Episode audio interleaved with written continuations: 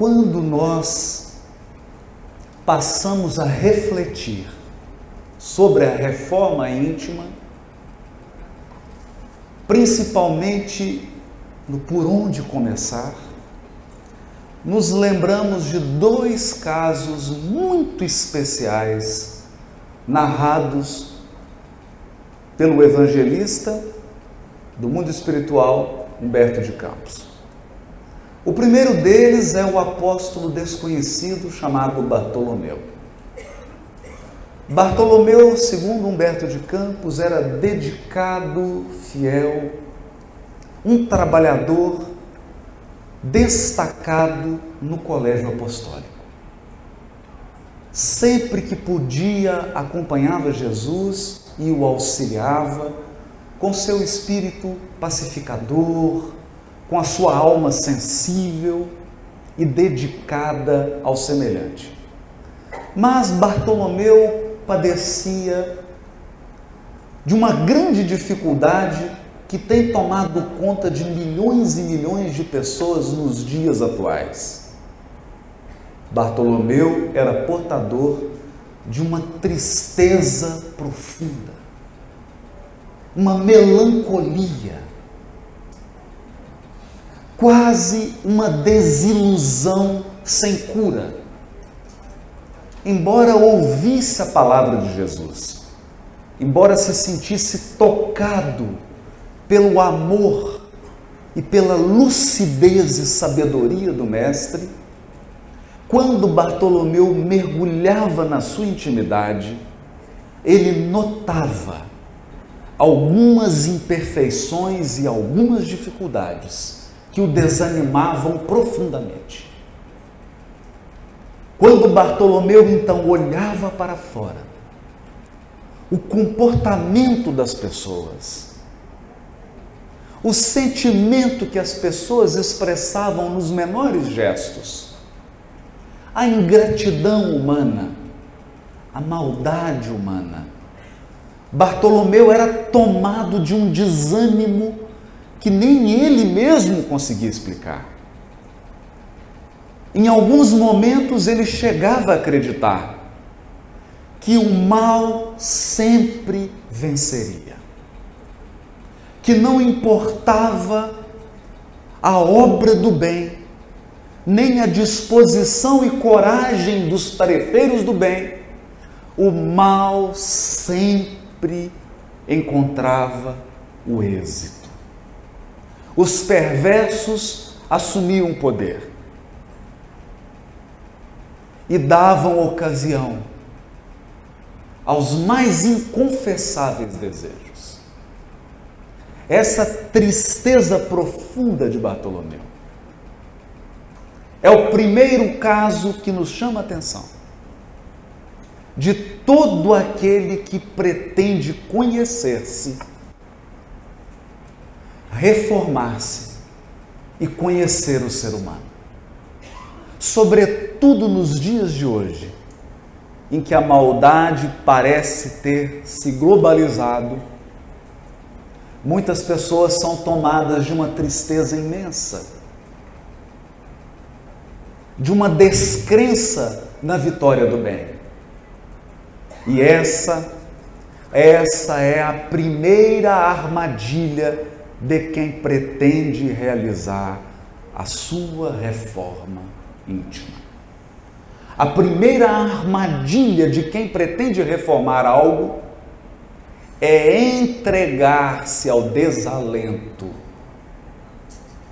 A reforma, seja qual for, de um cômodo, de uma casa, de um grupo espírita e, sobretudo, do nosso interior, nos pede, num primeiro momento, fé. Fé. Porque dirá o Espírito Emmanuel, no capítulo 30 do livro Fonte Viva, porque também nós, os espíritos imortais, imortais, trazemos o gene da divindade.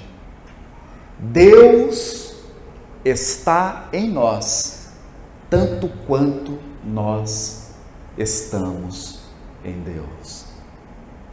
Esse é o primeiro ponto que precisamos considerar.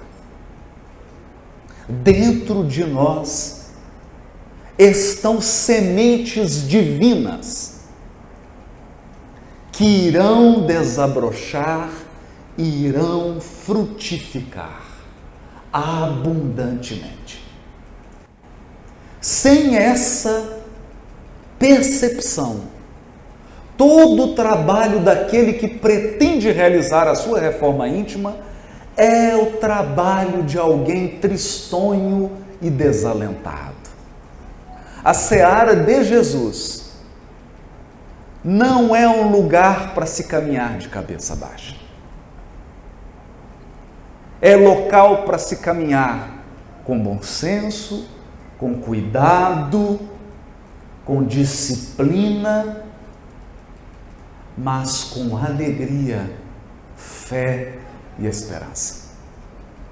Porque na direção de todos os fenômenos da vida está o sol do amor, que é Deus, a inteligência suprema do universo. O mundo não está fora de controle. É que aqui, em examinando o mal em nós, e examinando o mal na sociedade, nós precisamos refletir sobre algumas coisas. Se Deus é todo-poderoso, por que Ele não remove o mal imediatamente da terra? Você já pensou sobre isso? Se você detivesse hoje todo o poder do mundo e tivesse um coração puro, abnegado e amoroso, talvez o seu impulso fosse remover todo o mal da terra, imediatamente, num único golpe. Por que Deus não faz isso? Falta-lhe poder? Falta inteligência a Deus? Falta vontade? É claro que, conhecendo as luzes da doutrina espírita, não podemos responder sim a nenhuma dessas perguntas. Não falta poder a Deus. Não lhe falta inteligência, pois Ele é a inteligência suprema. Não lhe falta vontade. Porque Deus é a fonte do bem, do amor, da bondade e da verdade. O erro não estaria na metodologia? Será que o erro não está na maneira que nós seres humanos temos de resolver as coisas? Pois bem, Humberto de Campos dirá que Deus usa o tempo e não a violência. O maior erro que podemos cometer ao lidar com o mal é usar os mesmos instrumentos do mal. Porque a maldade não se curva diante da maldade. Violência gera mais violência. O mal só se curva ao bem e ainda assim demanda tempo. Tempo. Portanto, a maneira de Deus extirpar o mal do mundo e extirpar o mal de nós mesmos é através do tempo. Vivendo, sofrendo, experimentando, amadurecendo, nós vamos nos reformando interiormente. Imaginem se todos os pedidos que você fez a Deus quando tinha 18 anos tivessem sido atendidos. Há um grande escritor, Oscar Wilde, ele certa vez disse: Se você quiser destruir alguém, dê a ela tudo que ela pedir. Porque os nossos desejos são desencontrados. Nós queremos uma coisa hoje para reformar o nosso desejo daqui a cinco anos. O que era importante e valoroso quando você tinha 19 anos, hoje, com 50, 60, não é mais. O tempo vai burilando o nosso coração. O tempo vai transformando as pessoas. E o tempo conta com uma educadora extraordinária. Uma professora que não tem uma cara muito bonita, mas ela é muito competente. Essa professora se chama dor. A dor primeiro, primeiro, nos torna profundamente humanos. Profundamente humanos. Todas as ilusões de grandeza, todas as ilusões de hegemonia e preponderância cedem quando chega a dor. Na dor, todos somos iguais. Na dor, gaúcho é igual a mineiro. Porque a dor é igual para todos os seres humanos. Na dor, nós adquirimos experiências, amadurecemos o coração. Portanto, não há erro na condução da vida. Os métodos de Deus são diferentes dos nossos. Porque Deus educa. Deus educa. E educação pede tempo. É preciso muito cuidado para não cair na armadilha do apóstolo Bartolomeu. Se você pretende a reforma íntima, se você pretende se conhecer, não se permita o desânimo e a tristeza. Não se permita o desalento. Ah, mas agora vem o segundo caso. O segundo caso envolve o apóstolo Simão Pedro. Simão Pedro possuía uma experiência de vida que o tornava naturalmente o líder dos apóstolos. A sua idade, a sua vivência, a sua dedicação a Jesus o tornavam naturalmente aquele que, após a partida do Mestre para o mundo espiritual, seria o chão firme, a estaca que iria sustentar o trabalho cristão na terra. No entanto, quando Jesus chama os amigos e narra para eles os desafios que o aguardavam, Simão Pedro cai na segunda armadilha. Ele demonstra desconhecer seus próprios limites, desconhecer as suas fraquezas. E ele diz assim: Senhor, não importa o que acontecer, e eu estarei contigo. Jesus que observava aquele discípulo que sequer havia começado o trabalho da sua vida, Porque o grande trabalho da vida de Simão Pedro se iniciaria depois da crucificação. todo o seu apostolado teria início depois da crucificação.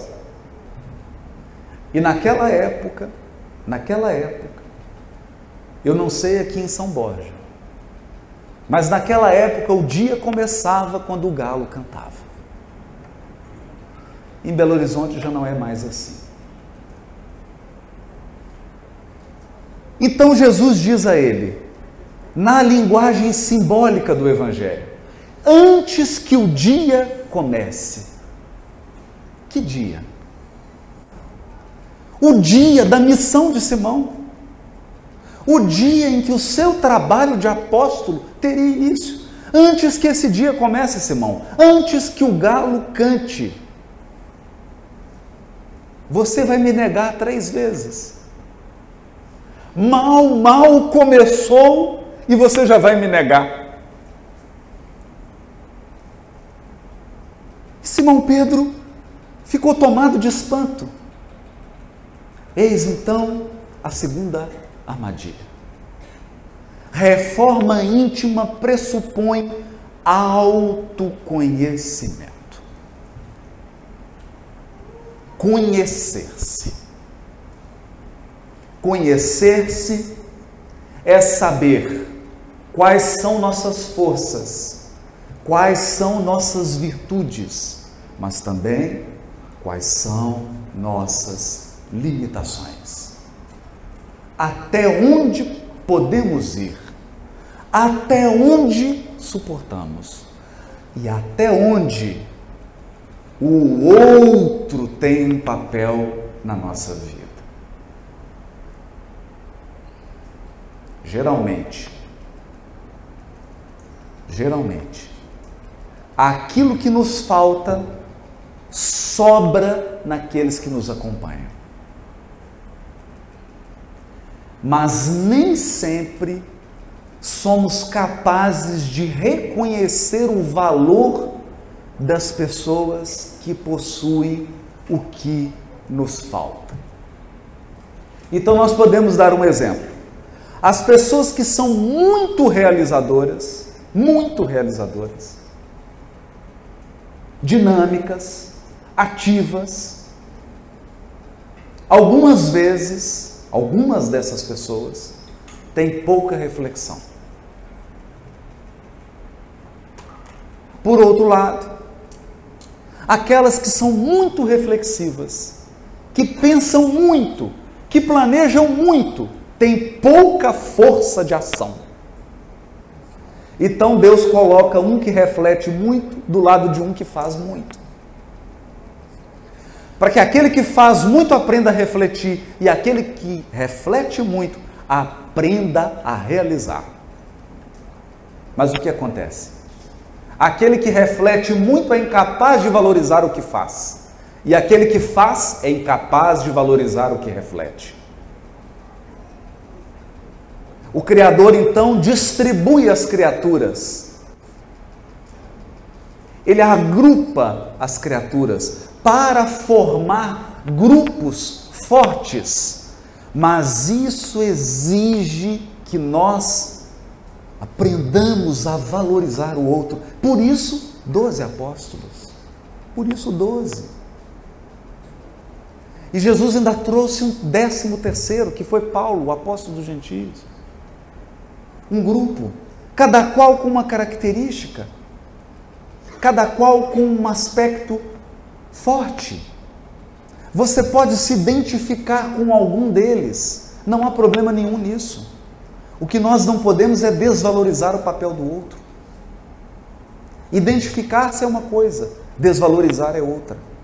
Então é natural que você tenha um carinho maior por João Evangelista, que é o Francisco de Assis, mas isso não implica em te retirar o valor de um Paulo de Tarso. Você pode se identificar mais com Paulo de Tarso, mas isso não significa retirar o valor de Bartolomeu. Esse é um ponto muito importante.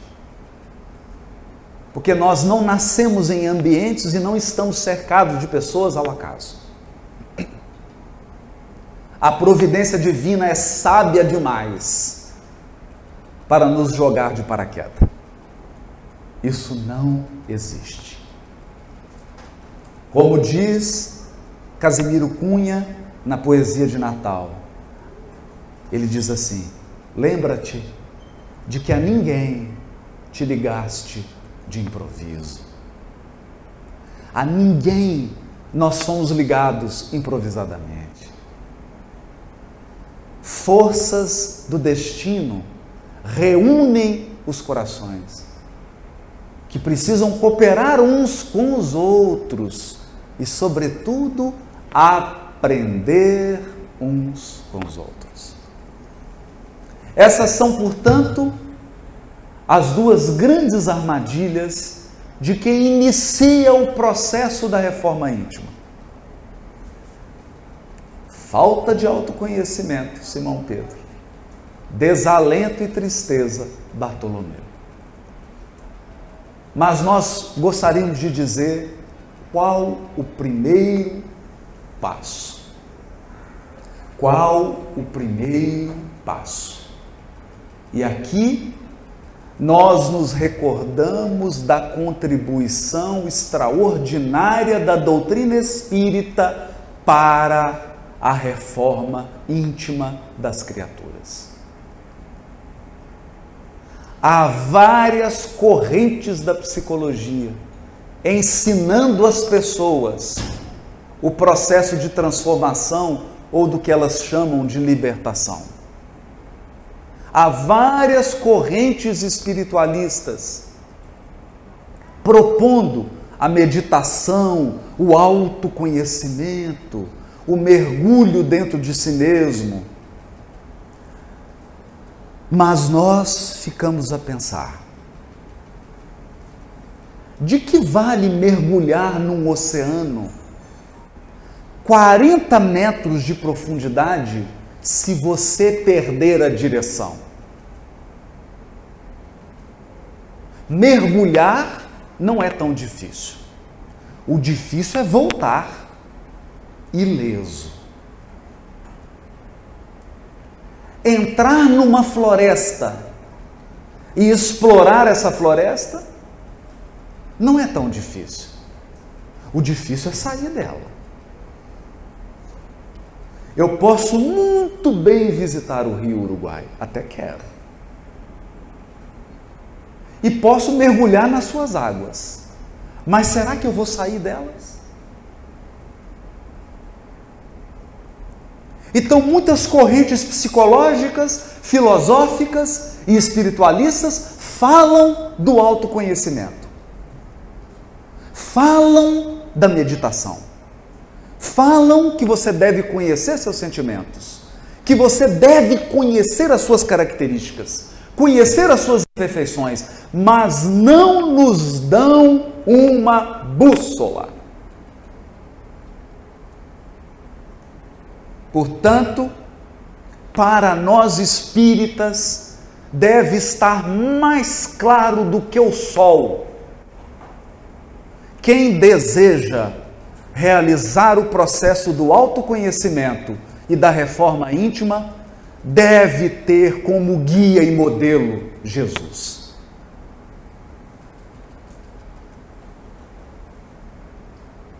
Porque o mais difícil, quando você entra em contato com um defeito seu, é não ser tomado por um desânimo imenso. para examinar se as nossas características precisam ser corrigidas, nós precisamos de um modelo. Ninguém em sã consciência faz uma reforma numa instituição sem um projeto, sem uma planta.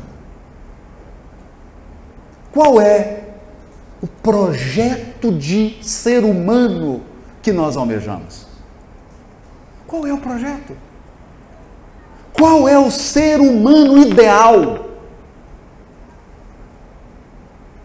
O ser humano ideal, aquele que foi oferecido à humanidade para lhe servir de modelo, de planta, de projeto arquitetônico, é Jesus. É Ele. É olhando para Ele que nós medimos a nós mesmos. Porque senão, falta referencial. Falta referencial. E quando lhe falta referencial, você pode estar idolatrando e elogiando os seus piores defeitos. Ou você pode estar desprezando as suas maiores virtudes. Eu vou dar um exemplo. Muita gente diz assim, mas eu dei isso para uma pessoa da família e ele foi ingrato. Eu fui bondoso com alguém do trabalho e recebi ingratidão. Eu fiz um bem a Fulano e ele não reconheceu. Agora, não faço mais bem para ninguém, a não ser para mim.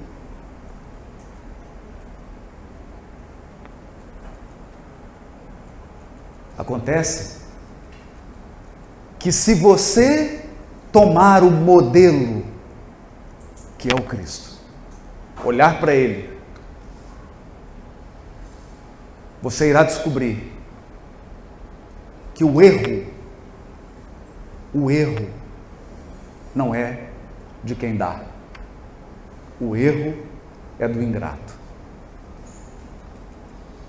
Se você foi generoso e o outro foi ingrato, o erro não é seu, o erro é dele. Aliás, nós aprendemos com o nosso modelo que toda pessoa que se dispõe a fazer o bem precisa ter coragem de experimentar a ingratidão, porque vai experimentar.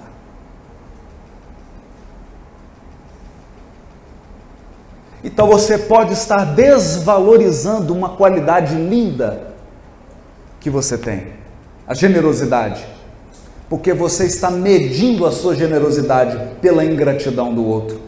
Mas você não deve medir a sua generosidade pelo outro que é ingrato. Você deve medir a sua generosidade pela generosidade de Jesus. Ele é o seu modelo.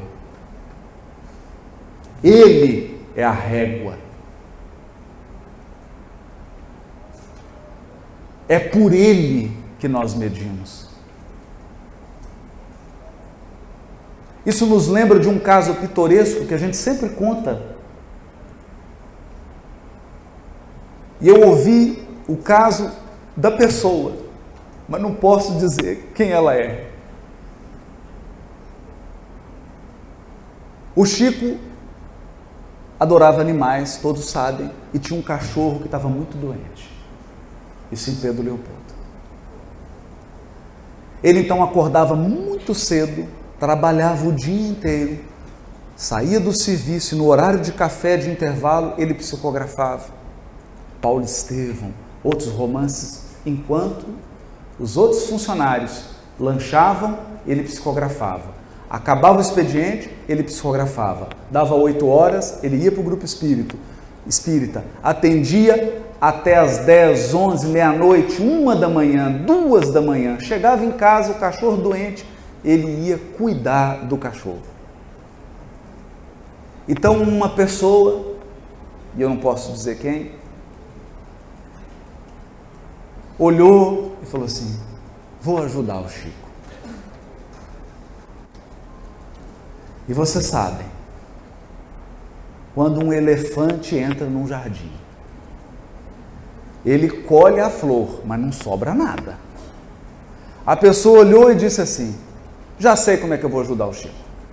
Matou o cachorro. É assim. Não é? Resolveu o problema. O Chico então chega em casa e recebe a notícia da própria pessoa. Chico, vi seu sofrimento aí, matei o cachorro para você. Acontece que você tem o bichinho em casa, muitos anos, você toma amor pelo bichinho, e o Chico ficou triste. E aquela tristeza se transformou assim num pouquinho de mágoa. E aquela mágoazinha foi crescendo e aquilo virou uma sombra no coração do Chico. Certo dia ele atendia na psicografia, o Emmanuel, seu guia espiritual, lhe apareceu e disse assim: Chico, nós estamos com um problema. Você já percebeu que está com uma mancha escura no seu coração uma mancha espiritual. É mágoa.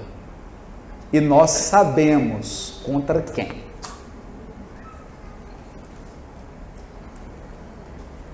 E o Chico então perguntou: e o que, que o senhor sugere que eu faça?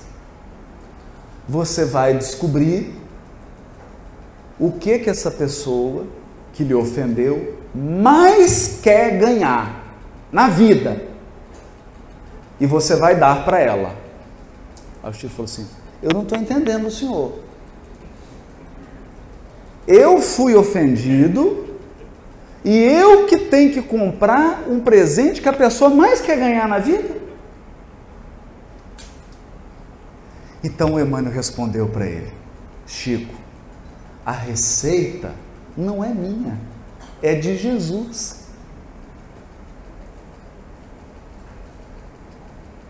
Ao ouvir essas palavras, ele se deu conta. Então ele foi, imagina, ganhava salário mínimo. E foi olhar o que, que a pessoa mais queria ganhar. Era uma máquina de costura. Caríssimo. Ele olhou para aquela máquina de costura, olhou para o salário dele e falou: Ô oh, mágoa difícil de tirar. Então ele dividiu a máquina em três reencarnações. Faltam duas para pagar. Dividiu, dividiu, dividiu, perder de vista. Embrulhou a máquina. Imagina, né? Sabe quando você compra uma coisa que você não pode comprar? Hora que passa assim o, o cartão, né? Aí você, você não sabe se você fica alegre com a coisa que você está comprando, você fica triste com o dinheiro que está saindo, né? Então ele pagou aquela máquina, embrulha, faz aquela. Quando ele entrega a máquina para a pessoa, a alegria, a gratidão daquela pessoa foi tão poderosa que uma luz saiu do peito e foi em direção ao coração do Chico e limpou toda aquela névoa de mágoa e ressentimento. Então o Emmanuel lhe disse: agora sim está resolvido o problema. Não da máquina, mas do coração. Então, toda reforma íntima que não conta com um modelo ela é um labirinto. É um labirinto. É um labirinto. É muito fácil diagnosticar problema. O difícil é a terapêutica. Diagnosticar defeito nos outros é fácil. É fácil demais. Então nós precisamos ter essa sensibilidade.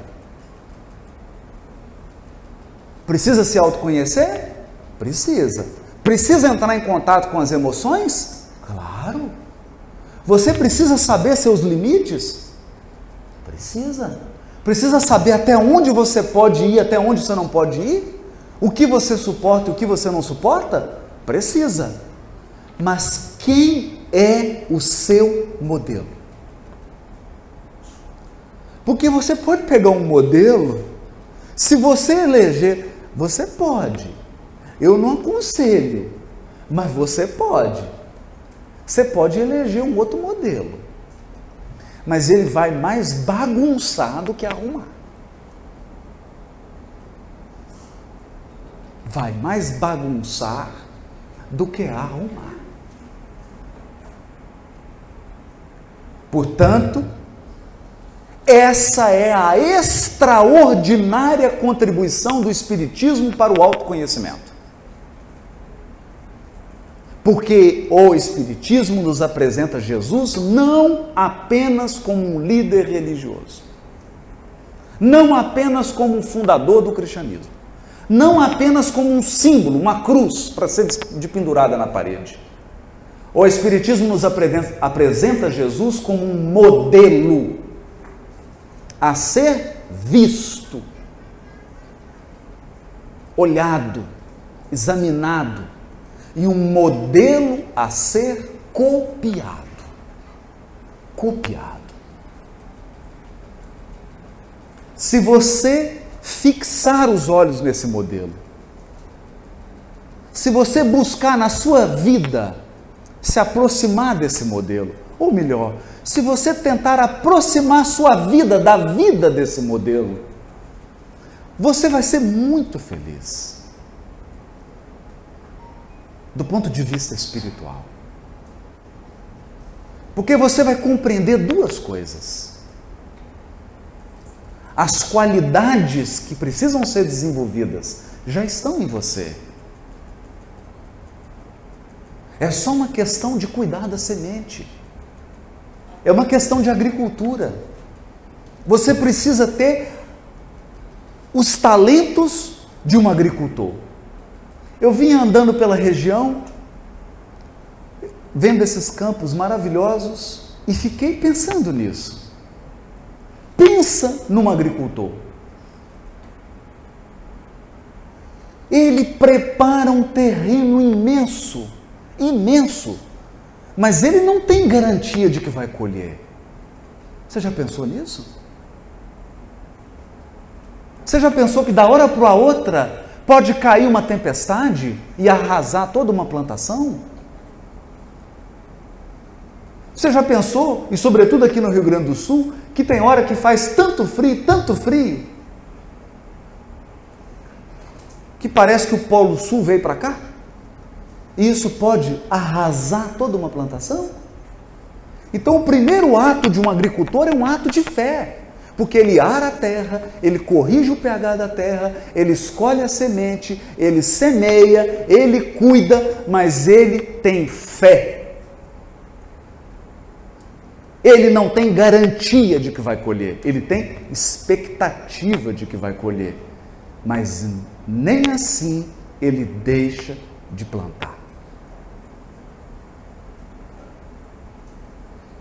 Então, para fazermos reforma íntima, é preciso a fé de um agricultor. Agora, é preciso também o cuidado de um agricultor. Ninguém joga semente e vai passear. Você joga semente, precisa adubar, aí vem uma praga, aí você precisa consultar os especialistas e adotar uma medida que ajude a corrigir aquela praga. Aí você precisa capinar, você precisa cuidar do terreno, precisa corrigir o pH da terra, precisa saber a hora, a hora certa de colher, precisa irrigar. Há uma série de cuidados, uma série de cuidados.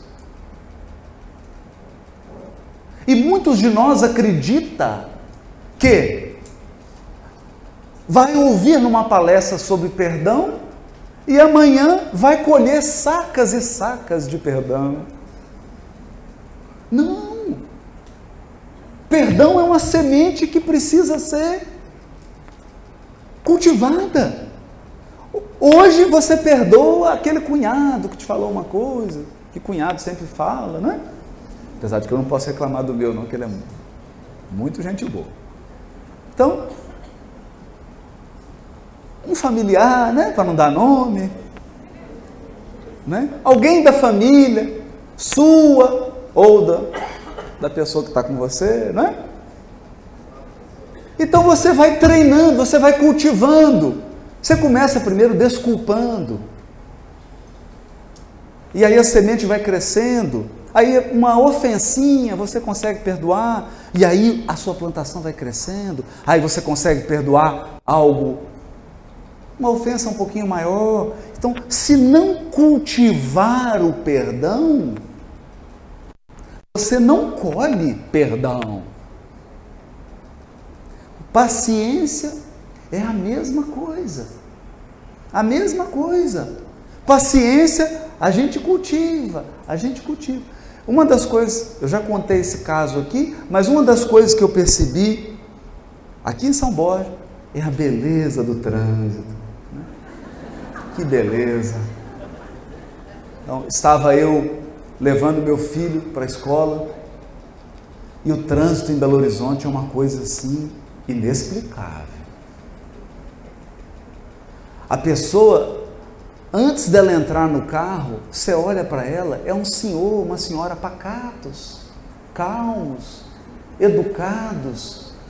Mas quando a pessoa entra dentro do veículo, senta no banco do motorista, a pessoa se transforma.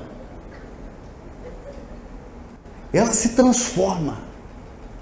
Ela fica agressiva lá em Belo Horizonte, né? Então, vinha eu com o meu carro e uma pessoa dessa transformada me deu uma fechada. E aí eu me transformei também. Então foram dois transformados. Aí eu esperei que o sinal fechou e a gente ficou lado a lado. E eu abaixei, eu já estava tomado. Então eu abaixei o vidro, meu filho olhou para mim. Tá nervoso, pai?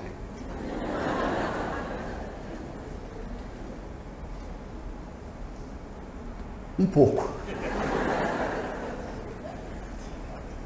Só um pouquinho. O senhor vai xingar ele? Estou querendo. E se ele for uma pessoa daquelas que assiste a sua palestra? Aí eu falei assim: aí minha reputação está acabada. Imagina, você abaixa o vidro e fala, não sei o que, a pessoa fala, olha, eu te assisto. Vai falar o quê? Então naquela hora eu tomei o controle. suspendi o vidro e percebi que a paciência é algo que se cultiva, é uma plantação, bondade também, fé também. Fé é uma coisa que você cultiva. E como que a gente cultiva fé? Vem as dificuldades da vida e você vai ficando mais fervoroso não é? Aos pouquinhos. Vem uma dificuldade, te exige um pouquinho, aí vem outra, exige mais. Né? Vem um parente te, te treinar a paciência, o outro te treina a perseverança, o outro te treina perdão, e assim você vai cultivando, mas tendo a certeza de que possui todos os talentos divinos. Portanto, Esperança. Esperança. Faça a reforma íntima como alguém que nunca abandona a esperança. Nunca. E por fim, nós temos um guia. Jesus não é só um modelo. Porque ele poderia ser um cartaz, um modelo que você prega e olha. Não. Ele é um modelo vivo. Ele é um guia. Ele é um guia. E dizer que Jesus é um guia é aprender com a doutrina espírita que nós, espíritos, estamos todos ligados por uma força divina que se chama pensamento. Pensamento. E eu tenho certeza que nos momentos mais desafiadores da sua vida, você ouvirá uma voz dentro de você, te guiando. Nos momentos mais decisivos da sua existência, quando você chegar numa encruzilhada e tiver que escolher para cá ou para lá, uma força interior vai te orientar. E mesmo naqueles momentos em que você não puder contar com a compreensão, nem mesmo daqueles que te amam, e nem mesmo daqueles que você ama, você sentirá uma força a te guiar. E eu tenho aprendido. Essa não é uma força abstrata. O Cristo nos guia através do seu pensamento. Você tem nome para ele. Você tem nome. Se até o Waze sabe o seu endereço, que dirá Jesus? Você tem nome e endereço. Você está sendo acompanhado. Você está sendo tutelado. Há um propósito na sua encarnação. E você fez planos. Você fez promessas. E principalmente, você teve fiadores. Isso mesmo. Fiadores. Fiadores são espíritos que chegaram e você estava todo enrolado, programando a sua encarnação, e você disse assim: Mas eu não tenho mérito. E aí chegaram aqueles que te patrocinam a existência e disseram: Eu vou ser fiador. Deixa ele ir. Eu empresto. E eles esperam por você, te acompanham, te tutelam. São os que mais têm esperança na sua vitória, são os que mais vibram. Os que mais vibram quando você cumpre seus deveres e seus objetivos de vida. Você está sendo acompanhado e no mais alto nível de toda essa hierarquia e de seres que te amam está um espírito que é nosso guia. Que planifica, que planeja nossas muitas existências. É um guia, amigo, inseparável. Portanto, agora, com essas informações, nós podemos realizar com fé, com esperança, com otimismo e com muito trabalho a nossa reforma íntima e o nosso autoconhecimento. Muito obrigado. Boa reforma íntima para todos nós.